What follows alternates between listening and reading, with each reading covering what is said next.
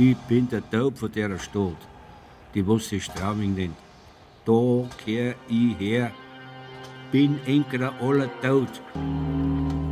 Die meisten schrecken sich vor mir, haben Angst, weil sie wissen, jetzt ist gleich gar mit ihr. Jetzt geht's dahin. Oft schau ich ihm bloß an. So ist er. Dabei schaut er gar nicht gruselig aus, der Hans Vikari, wie er an seinem Esszimmertisch sitzt und aus dem vielleicht jüngsten literarischen Totentanz Bayerns vorliest. Auch wenn ich bornet bin und schier, keine Augen mehr hab, keine Nasen nimmer, keine rote Lippen rund ums Maul, kein Haar mehr auf der Platten, bloß Löcher, wo dir die Ohren sind gewesen. Ich kann alles hören und sehen, kann reden mit den Leuten, kann alles schmecken. Und der Klang hab alles Sinn bei mir. Der Tod von Straubing heißt das Buch, das der leidenschaftliche Chronist seiner Heimatstadt über viele Jahre geschrieben hat. Inspiriert von einem der schönsten Friedhöfe Süddeutschlands, dem Friedhof St. Peter. Als Bub hatte der heute über 80-jährige Hans Vikari noch kein Gespür für die schmiedeeisernen Kreuze, die vom Efeu überwucherten Steine und die angemessene Pietät vor den Überresten der früheren Straubinger im einstigen Karner, dem Beinhaus. Dann haben wir da oben, dann haben wir die Tür aufgemacht, die ging auf und da liegen lauter Totenköpfe drin mit Beinen, also Oberschenkel und so, Armknochen, Finger, und dann bin ich da rein und habe einen Totenkopf rausgekommen und haben die Dirndl vor die Füße geworfen. Die haben gekreischt und geschrien. Dann habe ich gesagt, Schatz, ich habe nicht hinter einen Grabstall gestellt. Die Dirndl waren fix und fertig. Dann habe ich den wieder abgetragen, habe ihn abputzt und wieder hingelegt. Solche Beinhäuser oder Karner gab es früher auf jedem Friedhof. Heute bleiben die Knochen einfach in den Gräbern, wenn sie aufgelöst oder neu belegt werden.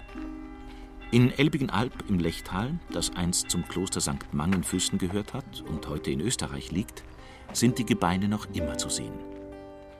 Unter dem ältesten religiösen Gebäude des Lechtals, unter der Martinskapelle, liegen die bis zu 1000 Jahre alten Oberschenkelknochen der früheren Hirten ordentlich aufgestapelt und darauf die Totenschädel. Sie schauen einen direkt an aus den dunklen, leeren Augenhöhlen.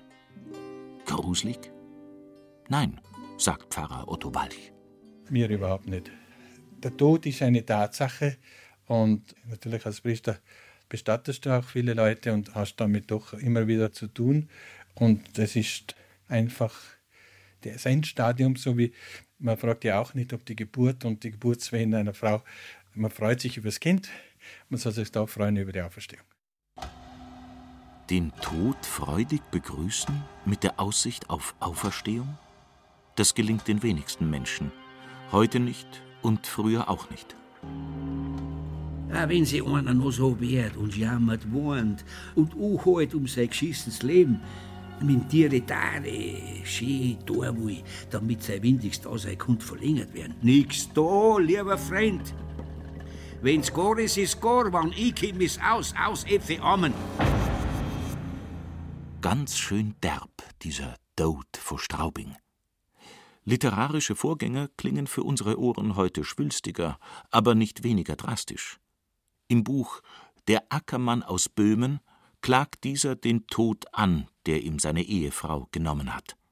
Grimmiger Vertilger aller Völker, schadenbringender Verfolger aller Menschen furchtbarer Mörder aller guten Leute, Tod, euch sei geflucht. Gott, euer Schöpfer, hasse euch. Den Ackermann aus Böhmen hat Johannes von Tepel um 1400 geschrieben. Zum ersten Mal in der deutschen Literatur lehnt sich ein Mensch gegen den Tod auf und greift damit die Allmacht Gottes an. Am Übergang vom Mittelalter zur Neuzeit wird der Tod vom Begleiter in eine bessere Zukunft bei Gott zu einem erbitterten Gegner. Elisabeth Vogel hat als Schülerin ihre Facharbeit über den Totentanz in Haselbach im Bayerischen Wald geschrieben. Später hat sie sich als Volkskundlerin und Historikerin immer wieder mit diesem Thema beschäftigt. Der verzweifelte, anklagende Ackermann aus Böhmen geht ihr gerade jetzt besonders nah. Man merkt dieses persönlich Betroffensein. Jetzt hat es mich erwischt. Und ich denke jetzt gerade in unserer Zeit mit Corona, mit der Pandemie, wird dieser Gedanke aktueller denn je. Also man hat es jetzt am eigenen Leib erfahren bei Verwandten, wo einfach dann solche schweren Krankheitsverläufe unter anderem Todesfolgen eingesetzt haben. Und der Tod, der antwortet dann einfach dem Ackermann. Weißt du es nicht, so wisse es nun. Sobald ein Mensch geboren wird, alsbald hat er den Kauftrunk getan, dass er sterben muss. Also das ist genau dieser Gedanke. Du kommst im Prinzip auf die Welt, um zu sterben irgendwann. Und jetzt hast genau die Zeitspanne deiner Lebenszeit, die Möglichkeit, dein Leben zu gestalten. Und ich denke, da geht es um Ethik, Moral und im Christentum natürlich die christlichen Grundsätze, die man dann einhalten kann, um sich dann seinen Weg in den Himmel vorzubereiten. Ein Memento Mori also, zu Deutsch Gedenke des Todes, so wie alle Totentänze. Die Darstellung der Vergänglichkeit gehört zu sämtlichen Hochkulturen, schon lange vor dem Christentum. Was genau zur Entwicklung der Totentänze geführt hat, dafür gibt es verschiedene Theorien.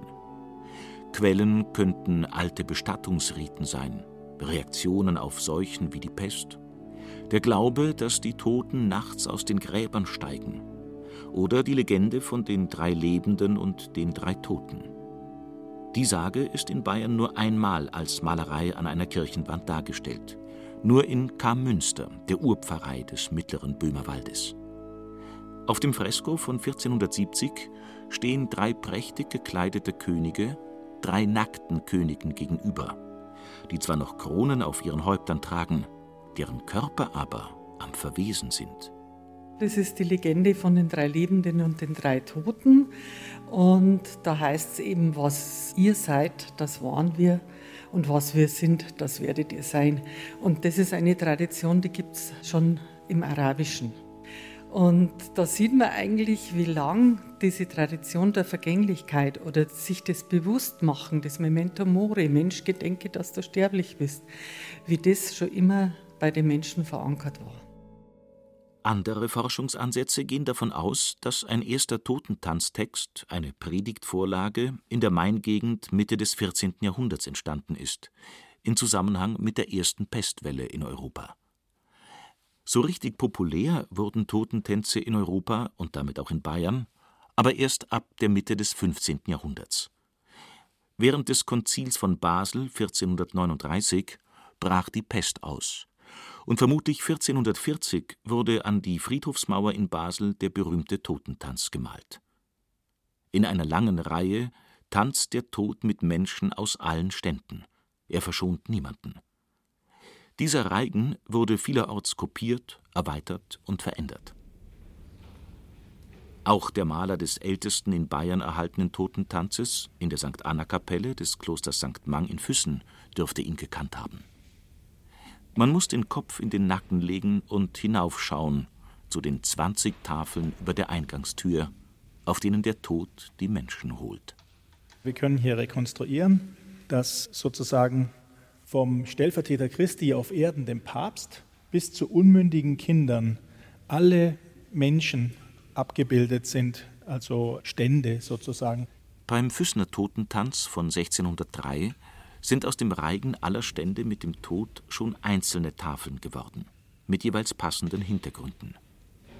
Dr. Anton Englert ist der Leiter des Museums der Stadt Füssen, das heute im Kloster St. Mang untergebracht ist. Er schaut auf den Arzt, den Kaufmann, den Wirt. Dann haben wir den Bauern, der steht da breitbeinig mit Dreschpflege und der Tod sagt, Hui auf, o Bauer, mit deinem Knecht, Du musst mir halten, auch ein Gefecht. Dein Pflegel magst wohl fallen. Zu unserem Tanz richtig gar schon. Und der Bauer antwortet dann, mein Leben war der Arbeit voll. An meinen Händen sieht man's wohl. Das Feld wollte ich doch lieber bauen. denn diesen Tierling jetzt anschauen. Der Tierling, das ist also dieses Monster, dieser Tod.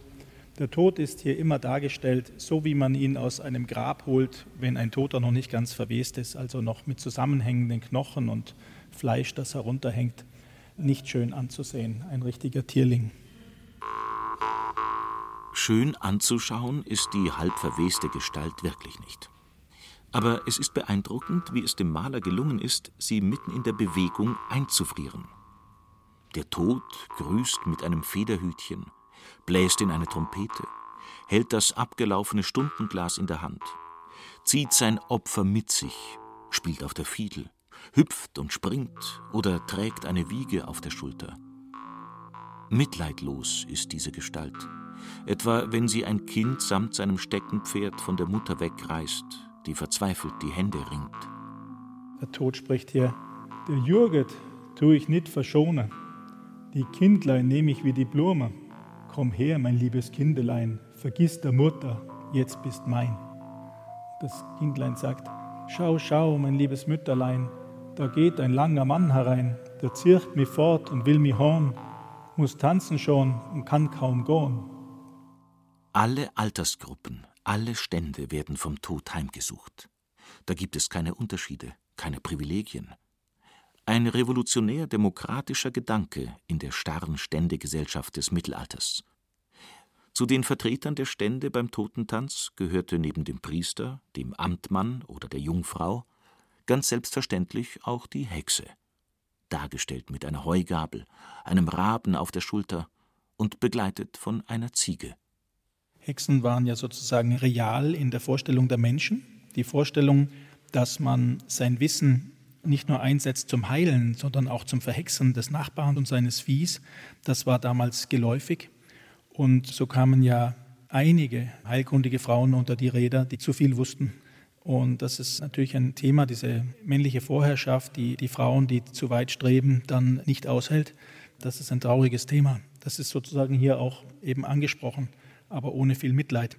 Der Tod sagt, Hupf auf, du hässiges Kameltier, also Kamel.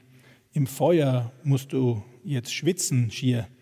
Dein Gabelreiten hat ein End. Vom Heuberg hol ich dich gar geschwend. Und sie sagt dann, Gott selbst, auch seine Heiligen zwar, hab ich verlaugnet offenbar. Mein Glübt hab ich dem Teufel don. O weh, o weh, was wird mein Lohn? Kein Wort der Gegenwehr von der Hexe. Eine klare Verurteilung, heraus aus dem Gedankengut der Zeit. Der nächste neben der Hexe ist der Spieler, auch er ein Vertreter der unehrlichen Stände. Der Totentanz zeigt einen Querschnitt der Gesellschaft, wie sie der auftraggebende Abt und der Maler Jakob Hiebeler 1603 gesehen haben. Der Maler kannte nicht nur den Basler Totentanz, sondern auch die Bilder des bekannten Renaissancemalers Hans Holbein. Dessen Holzschnitte ohne begleitenden Text waren im 16. Jahrhundert als kleines Büchlein mit dem Titel Der Totentanz, Bilder des Todes weit verbreitet. Es war die Zeit nach der Reformation. Der Protestant Holbein übte deutlich Kritik an der katholischen Kirche.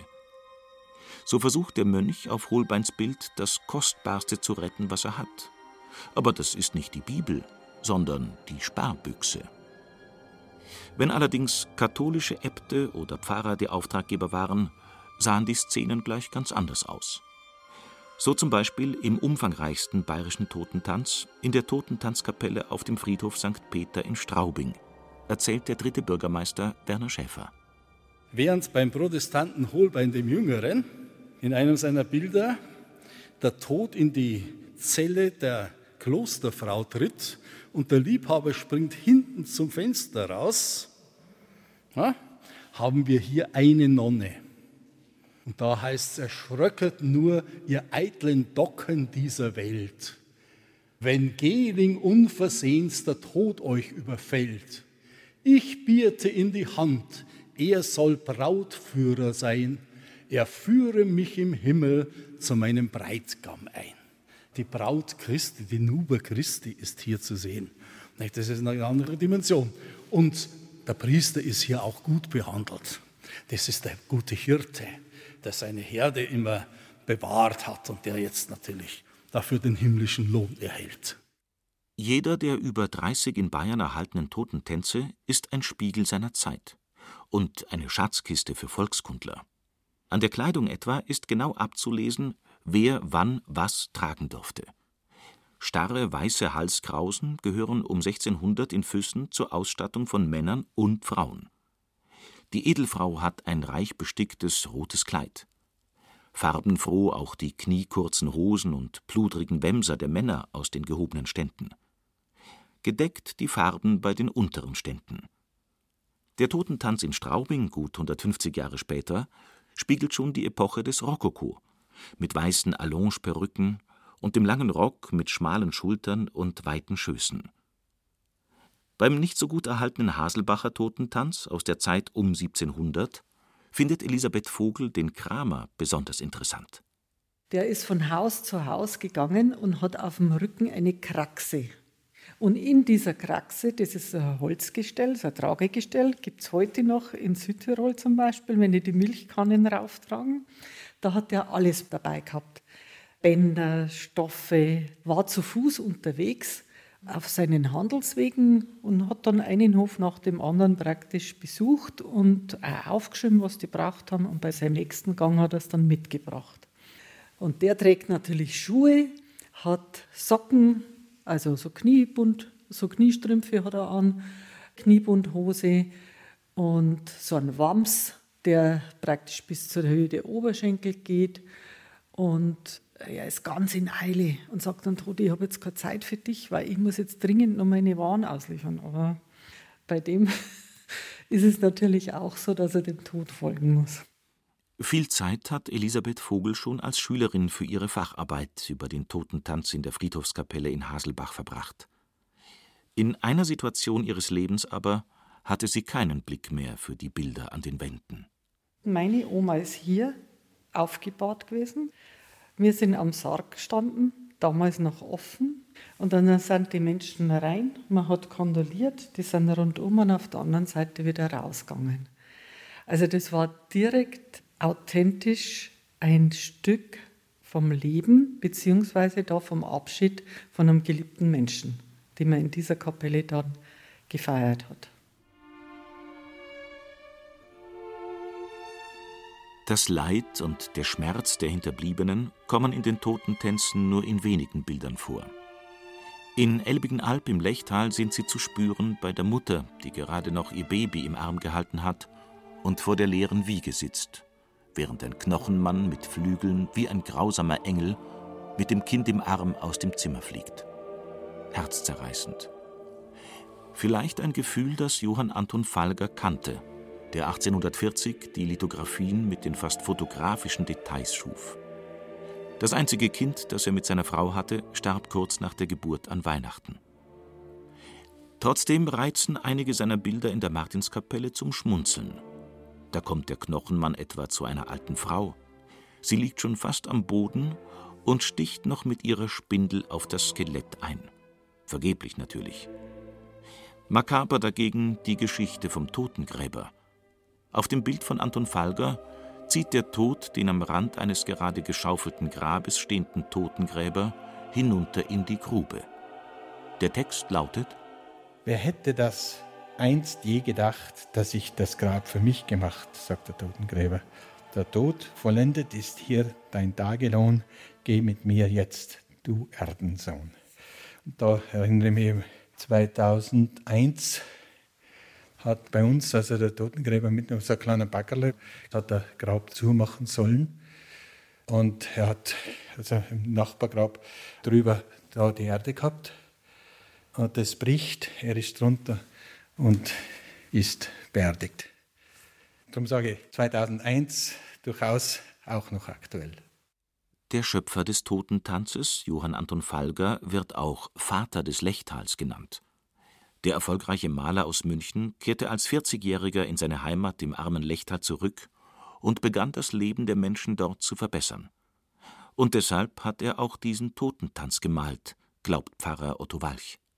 Für mich ist es einfach der Grundgedanke, wie kann ich diese verwahrloste, damals heruntergekommene Kapelle, wie kann ich die attraktiver machen? Oder wie kann ich da draußen etwas machen, wo man dann wieder einen Trost oder eine religiöse Bedeutung sieht. Der Totentanz zeigt auch immer die Haltung des Menschen zum Tod. Zwei Möglichkeiten gibt es. Der arme Mensch, der da einbeinig durch die Gegend humpelt, der begrüßt den Tod.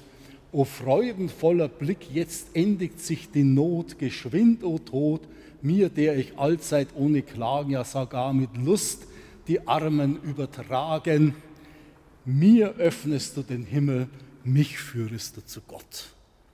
Ja, das ist die Erlösung durch den Tod. Auf der anderen Seite und fast durchgängig kommt der Geizige, dem es nichts nützt, auch da. Nicht? 10.000 von den Zinsen, wer ruft, ich habe nicht Zeit. 5000 bleiben noch weit, mehr hast du zu zahlen bei Gott, o Wucherer, fort in die Ewigkeit.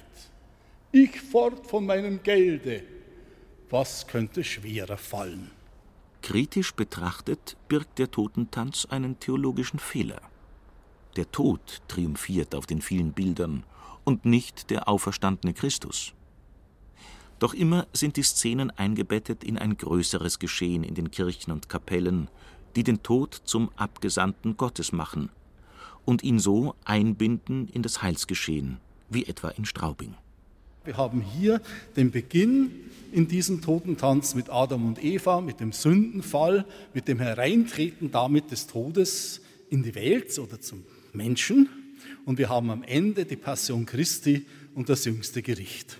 Das ist eigentlich so der monumentale Rahmen der alten Totentänze, der mehr oder weniger gesetzt wurde und der hier noch einmal wirklich vorhanden ist. Und damit verliert der Tod auch seinen Schrecken denn am Ende steht das ewige Leben. Die Botschaft der Totentänze kann für jeden eine andere sein. Studentin Lisa Sophie Scholl Vielleicht auch einfach eine ja, lebe dein Leben Attitüde, dass man eben versucht weniger zukunftsorientiert zu denken, was vielleicht uns heute auch wieder schwierig fällt, wenn man sich die aktuellen Lagen in Bezug auf Politik, Wirtschaft, die Corona-Situation eben alles so ein bisschen anschaut, das sieht ja für viele düster aus. Das Entscheidende bleibt aber die Erinnerung an die eigene Sterblichkeit. In Füssen ist dieser Memento Mori-Gedanke in überraschender Weise dargestellt, auf dem letzten der 20 Bilder. Das ist ganz interessant, dass der Maler Jakob Hieberler sich das herausnimmt, sich selber auf den Totentanz zu malen. Im Mittelalter hätten die Künstler sich nicht selbst so deutlich verewigt. Es ging alles um die Nachfolge Christi, um ein gutes christliches Leben. Und hier aber ist der Maler so stolz, dass er sich selber auf eine der Tafeln malt. Und damit sind wir in der Neuzeit, in einem Selbstbewusstsein, das wir eigentlich heute noch haben und immer weiterentwickeln, der Individualismus, dass man sehr gerne selbst aufs Bild kommt. Es ist sozusagen Füssens erstes Selfie.